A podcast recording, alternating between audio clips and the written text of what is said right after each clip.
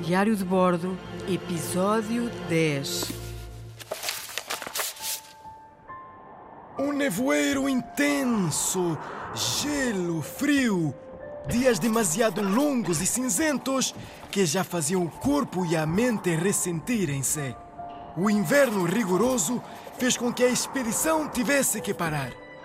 Os barcos estavam ancorados, próximos uns dos outros, mas a tripulação estava recolhida nos porões e pouco se avistava. Havia no ar um silêncio ensurdecedor, tão denso quanto o nevoeiro que resistia há semanas.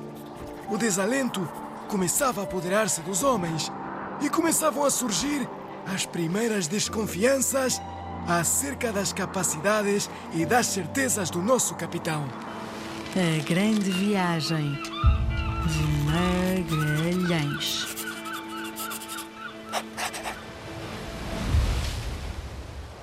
Passaram dois meses sem se ver viva alma. Ouvia-se apenas o grasnar das aves e alguns peixes que agitavam com a cauda a água semi-congelada. Não havia muito para fazer a não ser contar pinguins. De vez em quando, algum marinheiro improvisava uma cana de pesca, meio metro de madeira e uma linha comprida e tentava pescar algum peixe. Mas até isso escasseava nesta zona. Numa das manhãs, ao acordar, tinha uma sensação muito estranha e pegajosa na minha testa. Pus a mão e não é que uma gaivota tinha feito uma caganita? Se te ponho as mãos em cima, gaivota malvada! E corri para a proa para apanhar e deparei-me com um pequeno zum-zum entre dois ou três marinheiros. Um deles tinha avistado alguma coisa bastante diferente do habitual. Estava lá no fundo, em terra. Parecia um homem, mas era uma figura tão grande. Era enorme. Nunca tinha visto tal coisa. Era um homem enorme, tinha uma estatura gigantesca. Em poucos segundos, instalou-se uma verdadeira algazarra. Homens de um lado para o outro. Pareciam loucos a percorrer o barco e a procurar os pontos de vigia para avistar aquele. aquele. aquele. Seria mesmo um gigante? E os homens, e eu mesmo, estávamos excitadíssimos com tudo aquilo. De que se trataria? Seria perigoso ou amistoso? Seria homem ou animal? Dois dos marinheiros correram para chamar o capitão. Devia estar no seu camarote a estudar, mas em poucos segundos chegou à proa, de óculo na mão. Ah, capitão! Ah, capitão! Capitão! Ah, Espera aqui! Epá, sai daqui, espanhol! Capitão, espera aqui! Ah, Veja o que avistamos! Magalhães franziu o sobrolho, ainda com o óculo encaixado no olho. Olhou, olhou, ajustou o óculo, baixou o óculo, coçou a cabeça, pensou alguns segundos e voltou a espreitar através daquele tubinho comprido que trazia para perto o que mal se via ao longe. Estava desconfiado, mas um tímido sorriso fez-me acreditar que as notícias talvez não fossem tão terríveis assim e que finalmente, ao fim de dois meses, algo de bom poderia estar para acontecer. O capitão não era um homem simpático nem brincalhão, mas eu já conhecia Magalhães.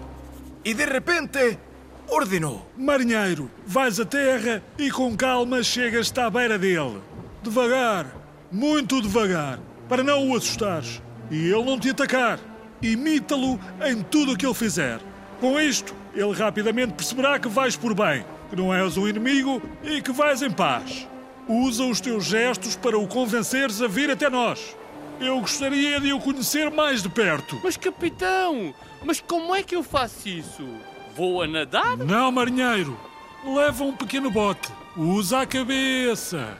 Leva também alguns objetos para que ele possa perceber que são oferendas. Que somos pacíficos. E assim foi.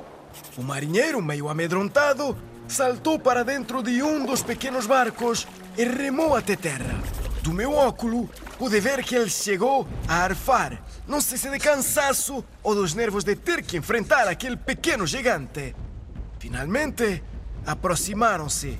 E o gigante era mesmo gigante. Ambos ficaram quietos, a olhar espantados um para o outro. O nosso marinheiro, sempre com a mão no punhal que tinha à cintura, ia imitando o gigante, sempre em gestos suaves. Aos poucos, o gigante foi soltando seus movimentos, cada vez mais confiante e seguro, e rapidamente começou a dançar e a cantar. E o marinheiro, seguindo as indicações do capitão, foi imitando o gigante e até parecia que já se conheciam há muito tempo. Só de ver aquela cena, começamos todos a rir. Que imagem mais divertida! O nosso pequeno marinheiro gigante cabeludo na dança da amizade. Finalmente, um momento de leveza e boa disposição. O marinheiro continuou a seguir as indicações do capitão e, com um conjunto de gestos, conseguiu que o gigante se abeirasse do seu pequeno bote. Afinal, este marinheiro era mais esperto do que pensávamos. Mas o mais divertido foi quando ambos entraram no pequeno barco.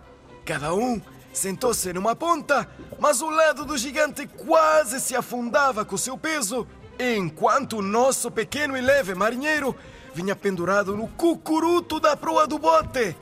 Tão lá no alto que os remos quase nem tocavam na água. Uma nova gargalhada coletiva inundou a nau Trinidade. Agora até o nosso capitão se ria com vontade. Finalmente, chegaram à nossa nau. Não tivesse sido aquela aproximação ao gigante tão animada e toda a tripulação teria ficado estarrecida de medo. Assim que aquele gigante entrou no barco, conseguiu deitar o dente a um grande rato que se atravessava sorrateiramente na proa. Mamma mia! Ele estava e era cheio de fome. O homem era tão alto que parecia que a sua cabeça tocava nas nuvens. Depois de se deleitar com aquele petisco, aquela saborosa ratazana gorda, bleh, o gigante para para olhar para nós. De entre os seus cabelos negros e desgrenhados, dois olhinhos curiosos e admirados percorrem-nos um a um. Depois, levantou o dedo da mão direita, apontou para o céu e, numa língua que só ele percebia, disse: Ochi, Ulanima, Serinona, Molisolo. Mas, mas o que é que será que ele está para aí a dizer? Alguém percebeu? Aí atrás, alguém percebeu? Eu não percebi nada, mas este cabeludo é muito feio. Também não. Que engraçado! Ai, ai, ai, mas capitão, o que é que ele está a dizer? Está a apontar o dedo para nós e depois para o céu. Está a fazer uma pergunta. Pergunta se nós viemos do céu. Parece amigável. Dê-lhe de comer e beber. Ele continua cheio de fome. E ofereçam umas bugigangas.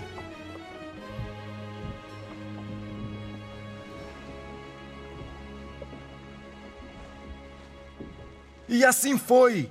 Aquele dia transformou-se numa festa para todos. O gigante comia dos nossos mantimentos e dançava alegre. E os nossos marinheiros acompanhavam-no alegres e divertidos. Eu era o cronista daquela viagem. Por isso, rapidamente fui buscar o meu diário e pus-me a registrar tudo o que podia sobre aquele surpreendente homem. Ele era mesmo alto. As nossas cabeças davam-lhe pela cintura. Era muito bem constituído, com membros longos, fortes. Estava pintado de vermelho. Tinha poucos cabelos, mas eram compridos e desgrenhados. E usava uma espécie de capa de pele de animal, cozida por si, provavelmente. E tinha um calçado também em pele. O mais impressionante eram os pés. Eram enormes, largos. Eram umas verdadeiras patas de gigante. E foi assim que Magalhães gritou seu nome. Que Patagões! E assim ficou. Patagão, o homem dos pés grandes. Mas no episódio seguinte, vou falar-te mais sobre os Patagões e a Patagônia, a Terra do Fogo.